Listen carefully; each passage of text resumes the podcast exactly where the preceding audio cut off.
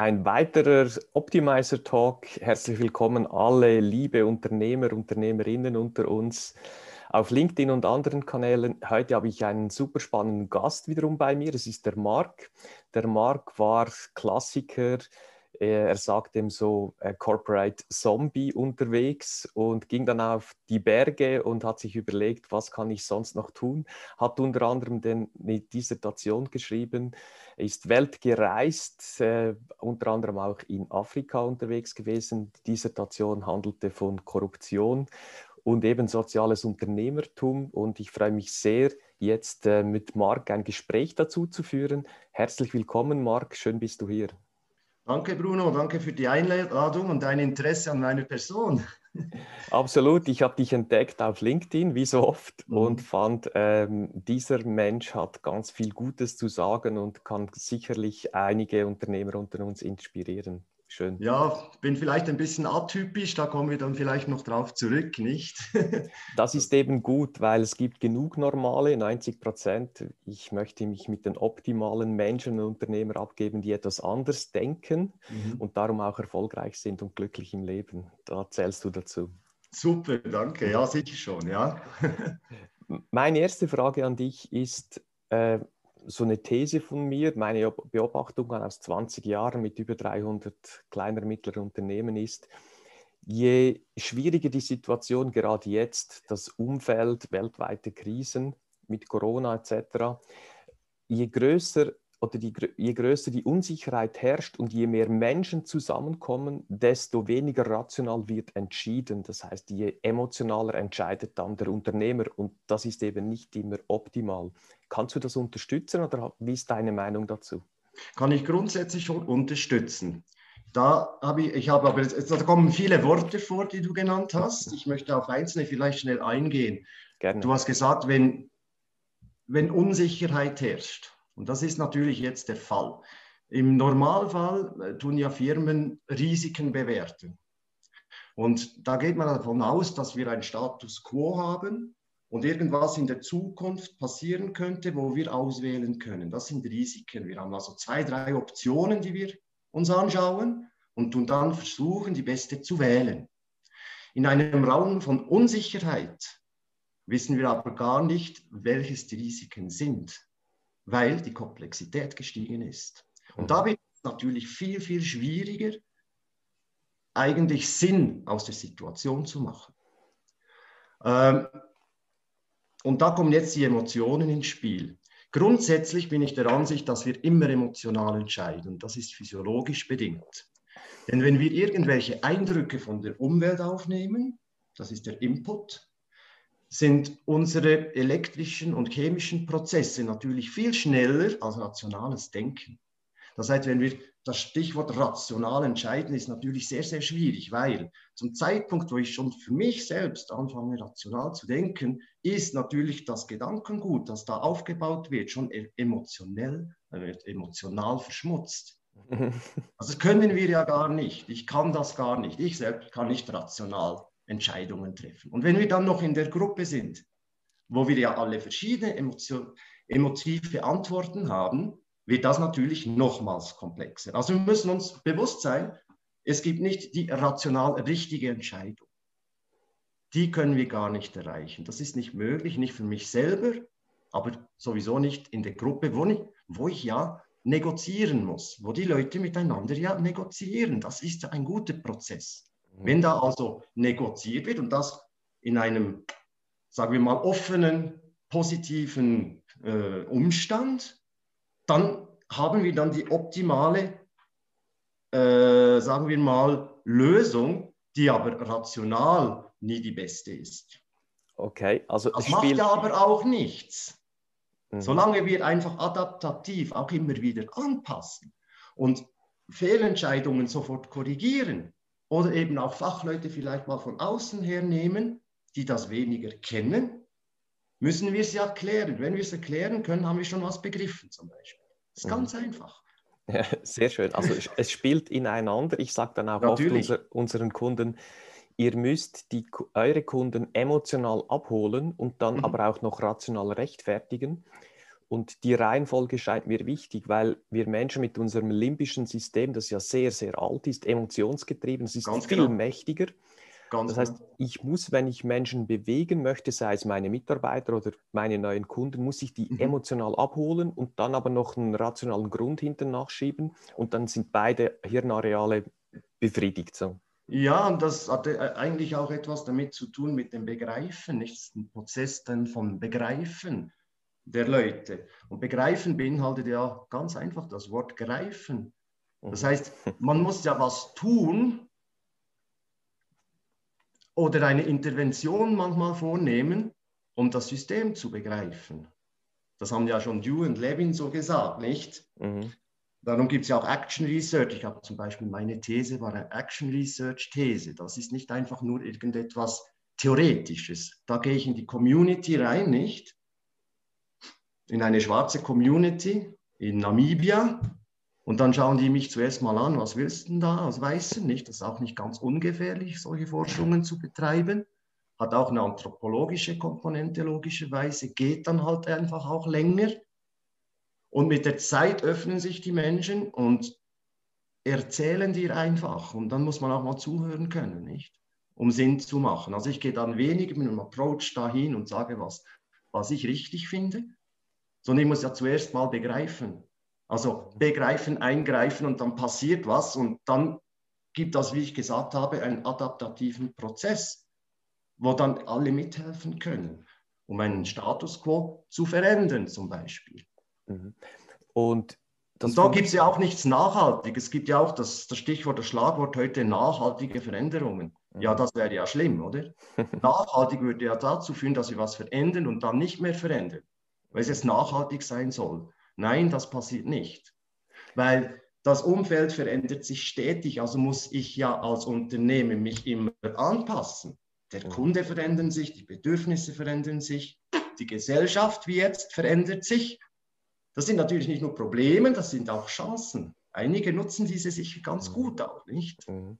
Aber viele hast, haben natürlich Angst, das ist ja begreiflich. Hast du vielleicht jetzt gerade zu dem Thema konkrete Tipps für die Praxis, für einen Unternehmer, der jetzt wirklich jeden Tag die besseren Entscheidungen fällen möchte, in mhm. gerade einem Umfeld, wie wir jetzt haben?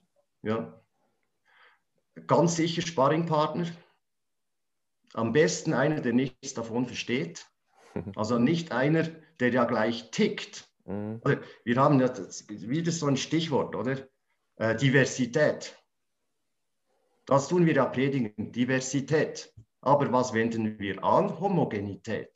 Das heißt, wenn Sie einen suchen für Ihre Firma, da wird ein Profil aufgestellt und dann im besten Fall tut schon der Computer entscheiden, ob das ein potenzieller Fit ist. Suchen wir also den gleichen. Ich nehme jetzt den Investmentbanker von der UBS.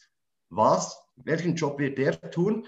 Der wird wechseln zu CS und wird Investmentbanker.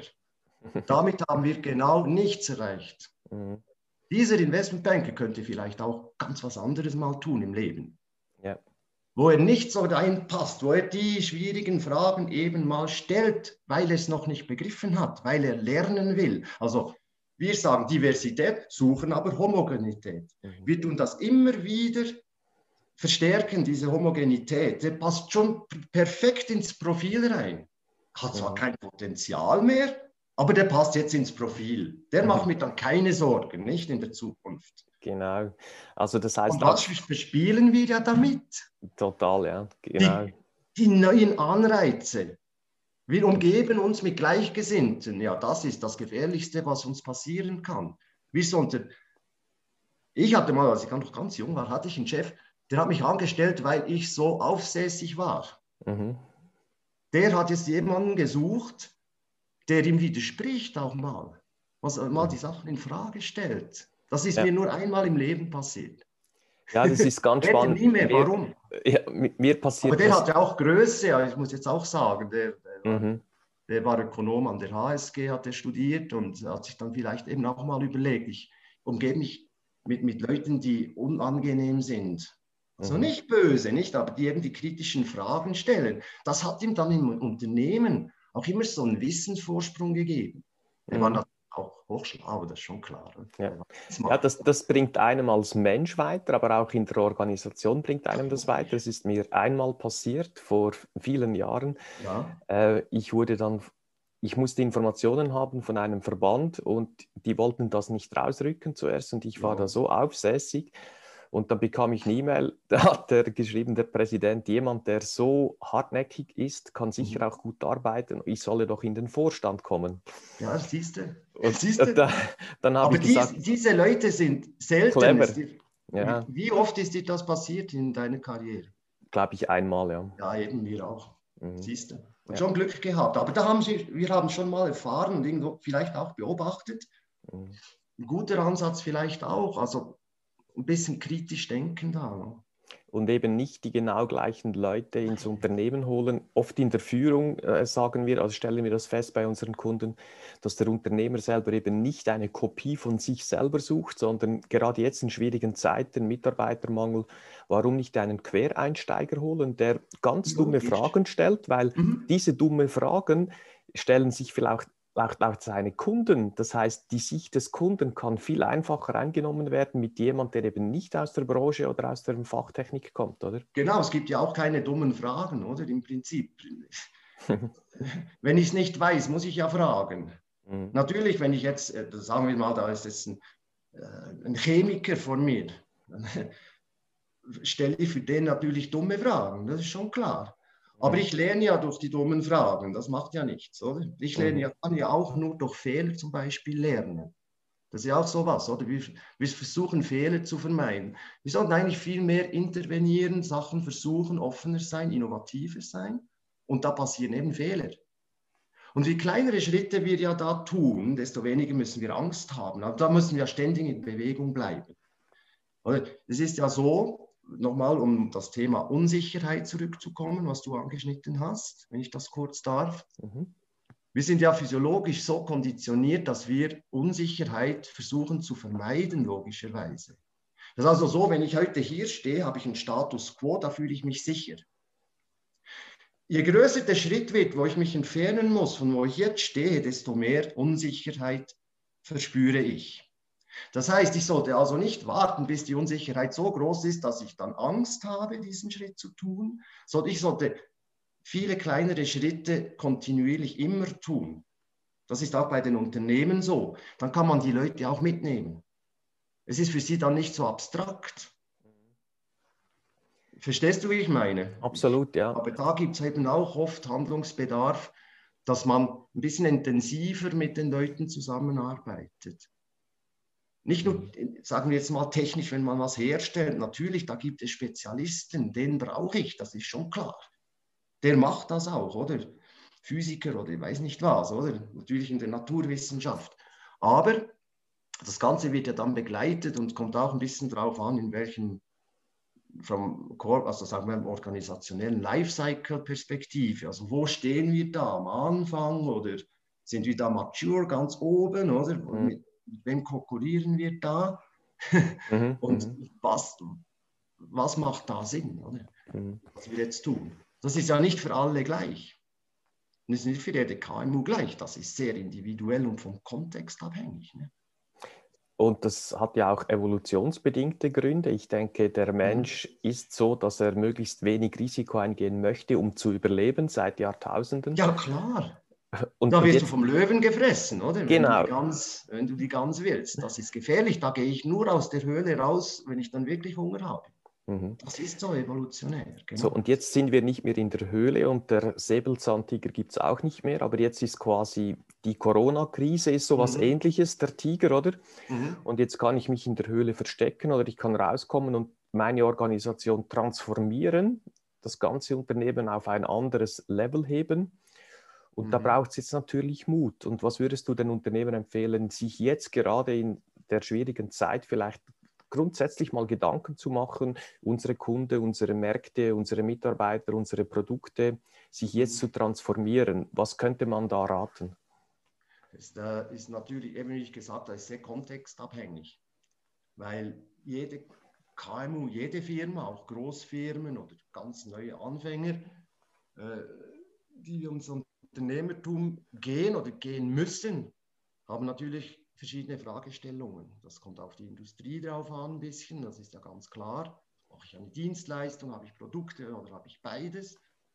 Ähm, ich kann nicht generell einfach sagen, das ist jetzt zu tun. Ich würde mir aber, wenn ich das so anschaue, eben schon auch nicht zu schade sein, das mal zu analysieren und vielleicht auch mit frischem Gedankengut, damit da einfach neue Ideen zusammenkommen und zwar schneller. Mhm. Das ist nicht immer die billigste Methode, aber äh, ja, stellen billigen Mitarbeiter ein oder, und, äh, oder nimm einen billigen Handwerker. Nicht? Am Schluss kommen sie dreimal teurer. Mhm. Äh, das ist eben schon, also die Qualität spielt da schon auch ein bisschen eine Rolle, dass die richtigen Fragen ein bisschen gestellt werden, dass dieser äh, Prozess ein bisschen begleitet ist und, das, und ich denke, was sehr, sehr wichtig ist, dass eine Unternehmenskultur, das ist auch wieder so ein Schlagwort, nicht, dass halt eine Relation unter den Leuten hergestellt werden kann, wo auch jeder seine Meinung äußern darf, mindestens, oder? Also eine Vertrauenskultur bilden. Ja, Vertrauenskultur, ich glaube, du hast es jetzt richtig gesagt. Eine Vertrauenskultur. Und ich glaube, das haben ja auch viele KMUs jetzt für gerade die kleineren und mittleren äh, Unternehmen anschauen. Mhm. Das muss gehegt werden. Oder? Also diese Information will ich auch vom kleinsten Mitarbeiter haben, nicht? Mhm. Da gibt es sicher Patrons, die noch so funktionieren auch, nicht? Das wäre natürlich das Beste, nicht? Da habe ich dann das ganze Potenzial. Was wir feststellen mit unseren Kunden ist, mhm. dass jetzt äh, bei der Konkurrenz viel Unsicherheit herrscht und vielleicht die Führung der Unternehmer eben nicht im Vertrauen mit seinem Team handelt, sondern eher noch nach Maßnahmen, Vorschriften, äh, Gesetze sein Team ähm, diktiert ja. und diese Mitarbeiter werden unsicher. Das heißt, die schauen sich jetzt um und das ist doch genau die Chance für einen guten sozialen, nachhaltigen Unternehmer, der sagt, ich habe ein, ein Team, das auf Vertrauen basiert und jetzt ja. hole ich mir die Mitarbeiter der Konkurrenz ab, ganz frech. Und das ist doch eine gute Chance, ja? Das ist das auch so? Natürlich, da gibt es einen Arbeitsmarkt, da ist ein Angebot und eine Nachfrage, nicht? Mhm. Ich denke, wenn ein Unternehmer sich das überlegt, dann ist es natürlich klar, wenn er äh, schwächere Mitglieder hat, muss er die vielleicht dann ja, und sich dann eben die neuen holen und dann vielleicht eben auch gleich ein bisschen kulturellen Wechsel damit einbeziehen, weil sich eben überlegt hat, eben, wen hole ich mir denn jetzt? Hole ich mir denn jetzt einfach als, als Ersatz den gleichen wieder? Mhm. Wie gesagt, es gibt natürlich eine Funktionen, da musst du ein Spezialist sein, das ist schon klar. Aber es gibt auch Funktionen, die kann man rasch lernen. Ich habe ja mein Leben lang jetzt gelernt. Mhm. Immer nebenbei. Ich habe gearbeitet, dann wieder studiert und beides gleichzeitig. Das geht. Mhm. Ja, das geht, das können andere auch. Nur ist unser Hirn dafür eben auch evolutionär nicht konditioniert. Hm? Ja. Wenn ich auf das zurückkomme, jetzt schnell, äh, was du eigentlich schon angetönt hast, eben mit der Unsicherheit, Angst und so weiter. Wir sind darauf konditioniert, nicht zu denken. Unser Gehirn ist evolutionär darauf ausgerichtet, nicht viele Kalorien zu verbrennen. Und heutzutage haben wir aber diese Kalorien, die gibt es, die haben wir im Überfluss und die Vitamine und die Proteine, aber wir werden fett, mhm. weil Sport alleine nicht reicht.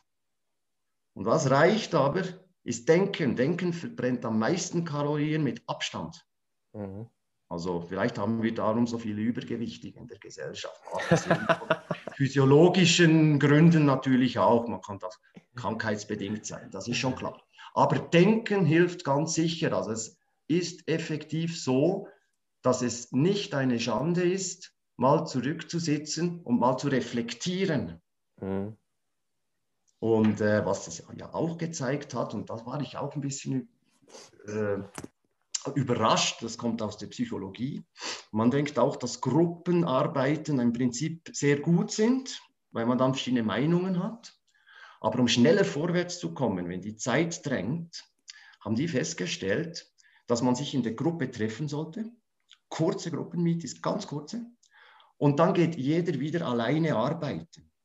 Und wenn die zurückkommen, dann müssen sie das nicht alles negoziieren, weil das braucht Zeit.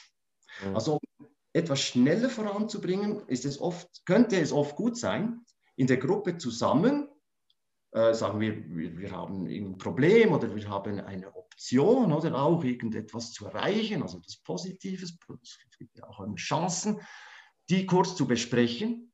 Dann die Mitarbeiter sollen mal alleine drüber nachdenken, sich die Sachen jetzt aufschreiben, zum Beispiel, und dann kommen sie wieder zusammen und dann werden schon die Lösungsansätze diskutiert. Dann gehen sie wieder alleine arbeiten, ein Stück weit.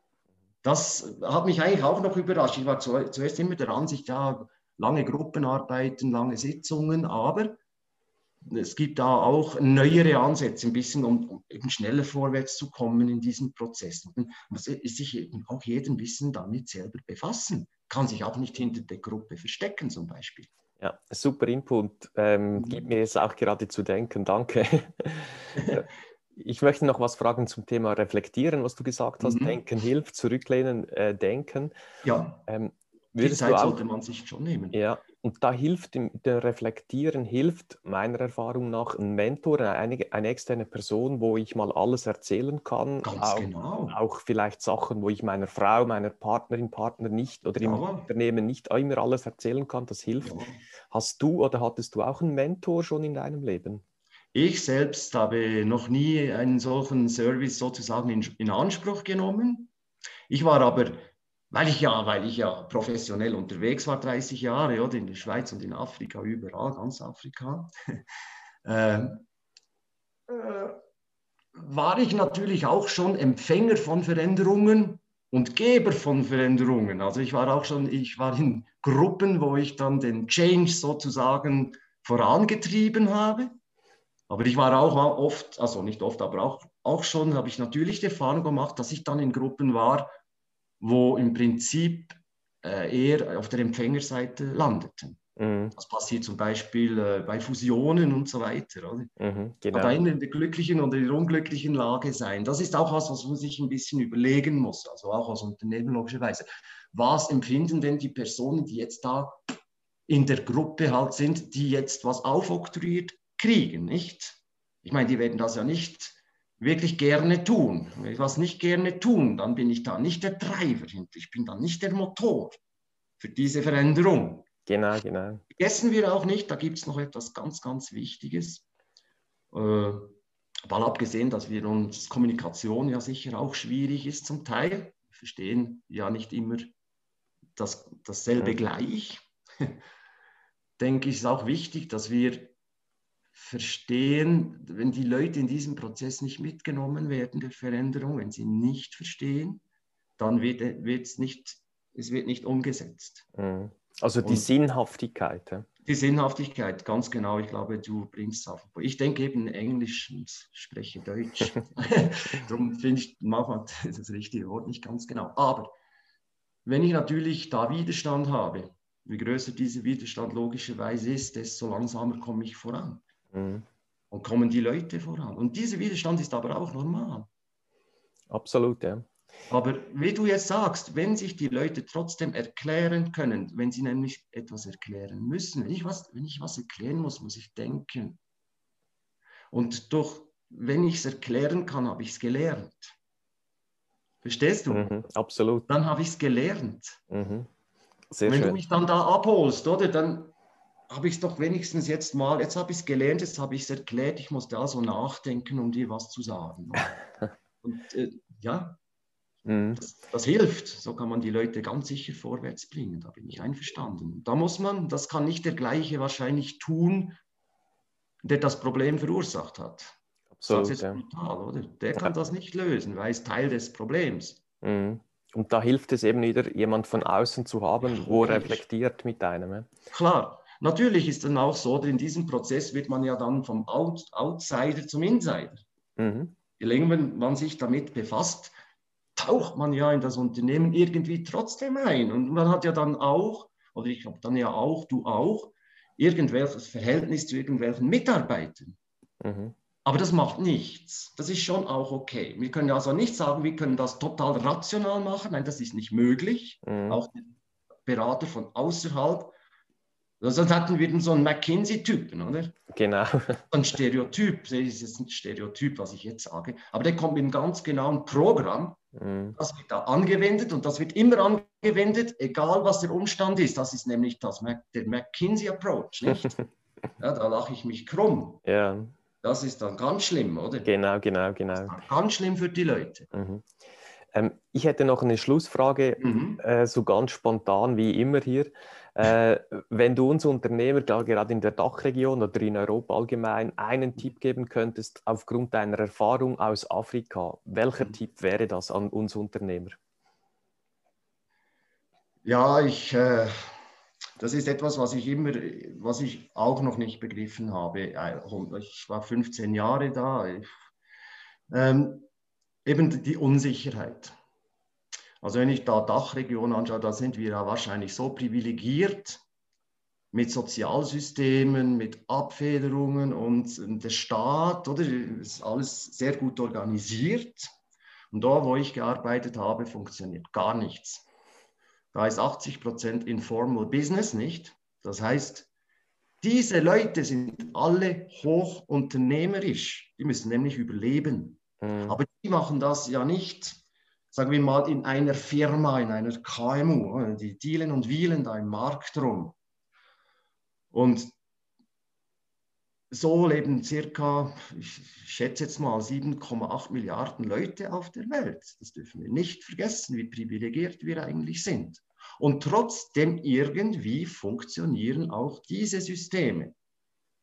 Das heißt, die der große Vorteil, den diese Leute alle haben, die können schon mit Unsicherheit leben, weil die sind so aufgewachsen. Mhm. Ich habe das auch nie ganz gelernt und ich muss ganz ehrlich sein. Äh, ich bin ja auch aufgezogen worden in unserem Selbstverständnis, ich nenne es jetzt mal so, dass die Welt so funktioniert und dass das schweizerische System, das österreichische und das deutsche sicher zu den besten gehören. Und jetzt plötzlich werden diese Systeme an die Wand gefahren. Also, ja, weil wir, das ist klar, durch die Unsicherheit, durch die Überreaktion, man kommt jetzt auch nicht mehr raus aus dem Schlamassel, oder? Mhm. Man kann ja eben den Fehler nicht zugeben. Das findet ja auch politisch statt. Das ist wie in jeder Firma, gibt es auch Politik. Das ist gar nichts anderes, oder? Und wenn man diesen Fehler nicht zugeben kann, kommt man eben genau in solche Situationen. Also kurzum, welchen Tipp kann ich geben? Ja, wir müssen lernen und die Unternehmer müssen lernen, einfach mit noch größeren Unsicherheiten umgehen zu können. Und das Sachen, die wir für gegeben gehalten haben hier in dieser Region. Mhm. Einerseits, dank, einerseits dankbar sein für das, was man überhaupt hat. Ganz sicher. Das ist ganz viel, was wir hier haben, trotz mhm, Unsicherheit. Ja, ganz viel. Und, und dann aber auch äh, zu ehrlich lernen. zu sagen, lernen im Sinne von, hey, ich habe eine Fehlentscheidung gemacht, mhm. hinstehen vors Team, ganze Klar. Mannschaft sagen, äh, vorletzten Monat falsche Entscheidung, tut mir leid, wir machen das jetzt so, korrigieren wir oder hat jemand eine bessere Idee, lernen genau. voneinander. Ja klar, das, das, das ist halt schwierig, weil wir dann natürlich, je nachdem, wo die Organisation eben in, in der Lebensphase steckt, mhm. haben wir uns oben natürlich Speck angefressen und haben jetzt Organigramme, die das regieren, nicht? Mhm. Äh, dann ist eben das auch nicht mehr so möglich wie, ich bin ein kleines Start-up, oder, mit fünf Personen. Mhm. Da habe ich ja noch keine Strukturen und ich bin vom Staat auch noch nicht so kontrolliert. Das ist natürlich, darum sage ich, der Kontext ist natürlich enorm wichtig. Mhm. Enorm wichtig. Und ich denke, äh, ja, genau, was hat viele Entrepreneurs, also am Anfang natürlich, sind sie ja die Lokomotive, die Macher irgendwo. Und dann eben auch auf die Seite treten können und sagen können, ja, wir müssen so schnell wie möglich, ähm, muss ich mich eigentlich zurücknehmen, weil sonst stehe ich mich auch selbst auf den Füßen rum, komme gar nicht vorwärts. Ich muss die richtigen Leute haben. Mhm. Ich muss die richtigen haben. Und wenn ich mich da dann eben mit Ja-Sagen umgebe, da ist schon der erste Fehler. Nicht? Mhm. Und ich glaube, da ist, ist tut Beratung vielleicht manchmal auch ein bisschen Not, weil, weil diese Unternehmer, deren Fachgebiet ist ja nicht unbedingt das, was wir jetzt hier diskutieren. Deren Fachgebiet ist vielleicht, weiß doch nicht, Halbleiter, mhm. Menschen.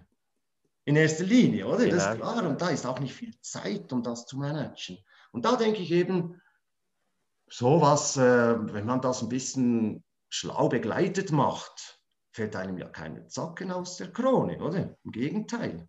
Absolut, das, das macht sogar eine Größe, oder? Genau, ein positives Ich bin auf Zeichen. dem Gebiet ein Spezialist, aber es gibt eben auch auf anderen Gebieten Leute, die brauche ich. Mhm. Und dann die Leute holen und dem Team auch Logisch. kommunizieren, sagen, äh, ich bin hier stark als Chef, mir gehört Klar. zwar die Firma, aber ich bin kein Genie, ich hole mir die richtigen Leute und wir lernen alle gemeinsam. Ja, umgekehrt ist das ja genauso, wenn einer ein Halbleiter, Techniker oder ich weiß nicht was ist, oder? Äh, dann, dann kann ich dem auch nicht sagen, was er machen muss, oder? Ich meine, dann ist der der Spezialist in dem. Mhm. So sind ja. wir halt alle irgendwo ein bisschen Spezialisten auf unserem eigenen Gebiet. Ja. Wie also, du ja auch. Genau, holt euch die richtigen Spezialisten. Genau. Seid nicht zu schade, einen Fehler zuzugeben. Ja, lernt, genau. lernt voneinander, holt von extern auch mal neue Ideen, habt den Mut für Veränderungen. Kommt aus ich lerne der Höhle. jeden Tag dazu, oder? Genau, kommt aus der Höhle und lernt, lernt jeden Tag dazu. Und das hilft mit Reflektieren und mit externen Begleitungen vielleicht auch. Ja, das kann sicher unterstützen, ganz genau. Um eben genau komplementär zu sein, oder? Mhm. Dann ist man natürlich, wenn man, wenn man, je mehr wir komplementär uns ergänzen und nicht die gleichen sind, so, dann sind wir als Team ganzheitlicher. Das ist ganz einfach. Mhm. Genau. Ja, du, ich würde sagen, es gibt noch so viel Stoff und äh, wir. Ja, lassen... da könnten wir jetzt tagelang diskutieren. Genau, ist super spannend. ich würde sagen, wir machen hier mal eine Pause. Vielen Gut. Dank, Marc. Herzlichen Dank dir, Bruno. War wirklich super Interview. spannend. Immer danke, gerne. du auch, interessant. Danke, danke. Ähm, wenn man dich erreichen möchte, noch mehr wissen möchte, sei es zu Afrika, sei es zu deinen Thesen, Dissertationen, ja, ich bin ziemlich breit, Erfahrungen. Ja, ja, mhm. super. Wie kann man dich am einfachsten kontaktieren? Sie können mich über äh, LinkedIn, Mark mit C, Moser, oder äh, ihr könnt mir auch ein E-Mail schreiben. Das ist msr, mrc at Windows Live mit V, live.com. Super, gut. Nehmt das doch in Anspruch, verbindet euch mit Marc, es lohnt sich. Und ja, nochmals vielen Dank und bis auf ein andermal. He? Ja, danke und dann freue ich mich auf viele interessante Gespräche mit deinem Netzwerk auch, vielleicht auch mit Kunden von dir und wir bleiben in Kontakt diesbezüglich. Super, vielen Dank. Danke vielmals, macht's gut. Tschüss. Tschüss. Ciao Bruno. Tschüss zusammen. Was können wir Unternehmer hier in Europa aus Afrika lernen? Wie sieht Unternehmertum in Afrika aus, beziehungsweise was erzählt uns da Dr. Mark Moser aufgrund seiner jahrzehntelangen Erfahrung in verschiedenen Gebieten der Welt zum Thema Unternehmertum, Entscheidungsfindung und Team sowie Geschäftsmodelle? Mehr dazu in dieser Episode. Viel Spaß und Erfolg!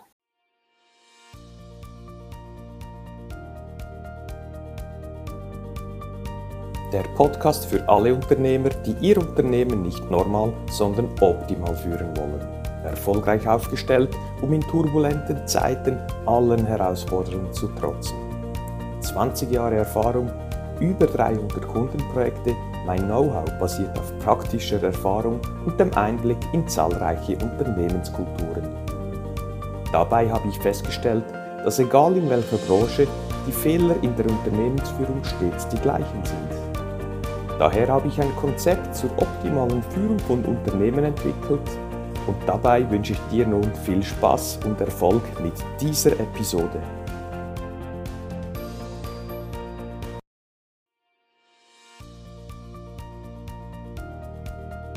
Hat dir diese Episode gefallen? Dann freue ich mich auf eine ehrliche Bewertung. Am besten geht der gute Unternehmergeist um die Welt, wenn du diesen Link teilst.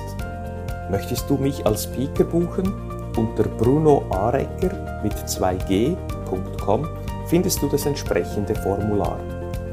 Willst du aber dein Unternehmen auf das nächste Level heben, dann findest du unter apple-tree.com viele Tipps dazu sowie einen Check, wo du in zwei Minuten herausfindest, ob wir die richtigen sind und zueinander passen.